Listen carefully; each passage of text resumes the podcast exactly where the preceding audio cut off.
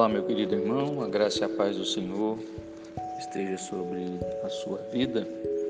E a nossa meditação de hoje se encontra na pergunta 25 do nosso irmão David Polisson, no seu livro Aconselhamento Bíblico, que nos faz a seguinte reflexão: O que ocupa o seu pensamento com maior frequência? O que o preocupa ou que tipo de pensamento obsessivo você tem? Pela manhã, para o que a sua mente se volta instintivamente? Qual a sua maneira habitual de pensar? Ele vai nos dizer sobre essa pergunta de uma forma bem simples. Olhe no espelho as suas intenções e acerte a direção. Ah, o que David Paulson está colocando aqui para nós é algo realmente que perturba a nossa mente e que precisamos avaliar. Quando acordamos pela manhã e já vem logo aqueles pensamentos sobre o que nos preocupa, sobre um, uma questão obsessiva, uma vontade, um desejo que nós queremos tanto que aconteça, ah, e nós ah, instintivamente somos levados a pensar em determinado assunto, em determinada questão, e isso vai tomando conta da nossa vida, principalmente dos nossos pensamentos, pois estamos constantemente pensando naquilo. Ah, quando David Paulson faz essa pergunta, ele está pensando aqui em três textos da palavra de Deus e um quarto que eu lembrei também.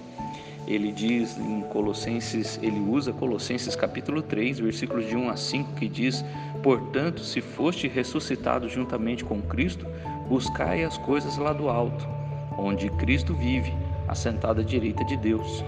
Pensai nas coisas lá do alto, não nas que são aqui da terra porque morrestes e a vossa vida está oculta juntamente com Cristo em Deus. Quando Cristo, que é a nossa vida, se manifestar, então vós também sereis manifestados com Ele em glória. Fazei, pois, morrer a vossa natureza terrena, prostituição, impureza, paixão lascívia, desejo maligno e a avareza, que é idolatria. Colossenses Paulo está nos nos alertando e nos mostrando o caminho certo. Versículo 2 diz: Pensai nas coisas lá do alto, não nas que são aqui da terra. Não que nós não devemos pensar eh, nas coisas corriqueiras do dia a dia, mas se estas coisas têm tomado tanto tempo do nosso pensamento, é sinal que tem alguma coisa errada aí e precisamos alinhar os nossos pensamentos para não sermos perturbados na alma ah, diante das questões da vida. Filipenses capítulo 3, versículo 19, ah, Paulo nos diz também: o destino deles é a perdição, o Deus deles é o ventre, e a glória deles está na sua infâmia, visto que só se preocupam com as coisas terrenas. Paulo está falando aqui daqueles homens que não seguem a Cristo, que são inimigos da cruz, uh, de homens, de apóstolos, de líderes que não estão preocupados com as ovelhas, estão preocupados com si mesmos. Por isso ele diz: o Deus deles é o ventre. Mas ele conclui o versículo 19 dizendo que só se preocupam com coisas terrenas.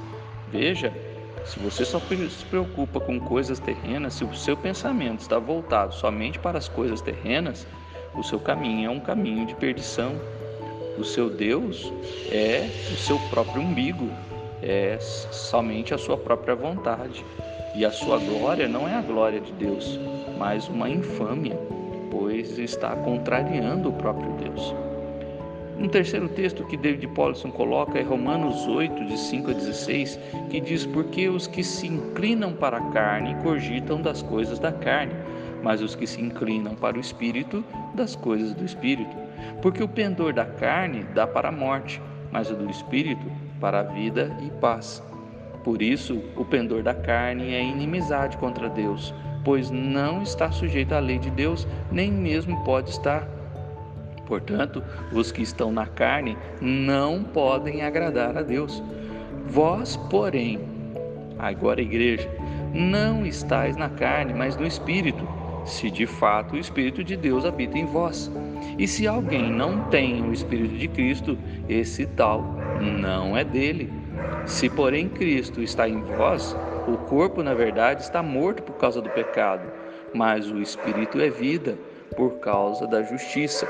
Se habitais em vós, se habita em vós o espírito daquele que ressuscitou Jesus dentre os mortos, esse mesmo que ressuscitou a Cristo Jesus dentre os mortos, vivificará também o vosso corpo mortal por meio do seu espírito em que em vós habita. Assim, pois, irmãos, somos devedores não à carne, como se constrangidos a viver segundo a carne. Porque se vivemos segundo a carne, caminhais para a morte, mas se pelo Espírito mortificardes os feitos do corpo, certamente vivereis. Pois todos os que são guiados pelo Espírito de Deus são filhos de Deus. Porque não recebeste o espírito de escravidão, para viverdes outra vez atemorizados mas recebestes o espírito de adoção, baseado no qual clamamos Abba Pai. O próprio Espírito testifica com o nosso espírito que somos filhos de Deus.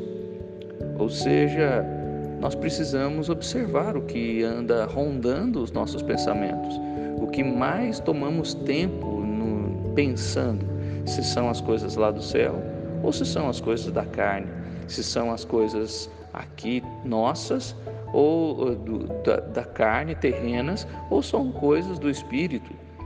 O que mais é, preenche os nossos pensamentos? E um quarto texto que me veio à mente enquanto pensava nessa pergunta de David Pollinson ah, era Filipenses capítulo 4, versículos de 6 a 8, que nos diz: Não andeis ansiosos de coisa alguma em tudo, porém, sejam conhecidas diante de Deus as vossas petições, pela oração e pela súplica com ações de graças. E a paz de Deus, que excede todo entendimento, guardará o vosso coração e a vossa mente em Cristo Jesus. Finalmente, irmãos, tudo que é verdadeiro, tudo que é respeitável, tudo que é justo, tudo que é puro, tudo que é amável, tudo que é de boa fama, se alguma virtude há, se algum louvor existe, seja isso o que ocupe o vosso pensamento. Ou seja, Paulo em Filipenses está nos dando aqui as instruções e o caminho para o que precisamos fazer para que os nossos pensamentos não estejam tão cheios de coisas dessa vida. Precisamos pensar naquilo que é verdadeiro, respeitável, justo, puro, amável, de boa fama, cheio de virtudes, cheio de louvor. Isso deveria ocupar o nosso pensamento. E não andar ansioso, pois o pensamento cheio de algum dos assuntos desta terra é sinal de ansiedade. E quando a palavra nos diz não andeis ansiosos, é uma ordem, ou seja, descumprir esta ordem é um pecado. Por isso, meu irmão, avalie os seus pensamentos. O que o que você tem pensado com maior frequência? O que preocupa ou que tipo de pensamento obsessivo você tem? E isso você pode avaliar logo pela manhã, quando a sua mente já é voltada para determinada questão. E nisso você vai descobrir é, como você tem deixado que as coisas deste mundo enche a sua mente e perturbe seu coração. Que Deus te abençoe e que você possa direcionar, assim como o David Paulson nos coloca, olhe no espelho as suas intenções e acerte a direção. Se você perceber os seus pensamentos, você vai descobrir se eles estão mais voltados para Deus ou mais voltados para essa terra. Que Deus abençoe os seus pensamentos e que você seja conduzido pelo Espírito de Deus e não pelos desejos da sua carne.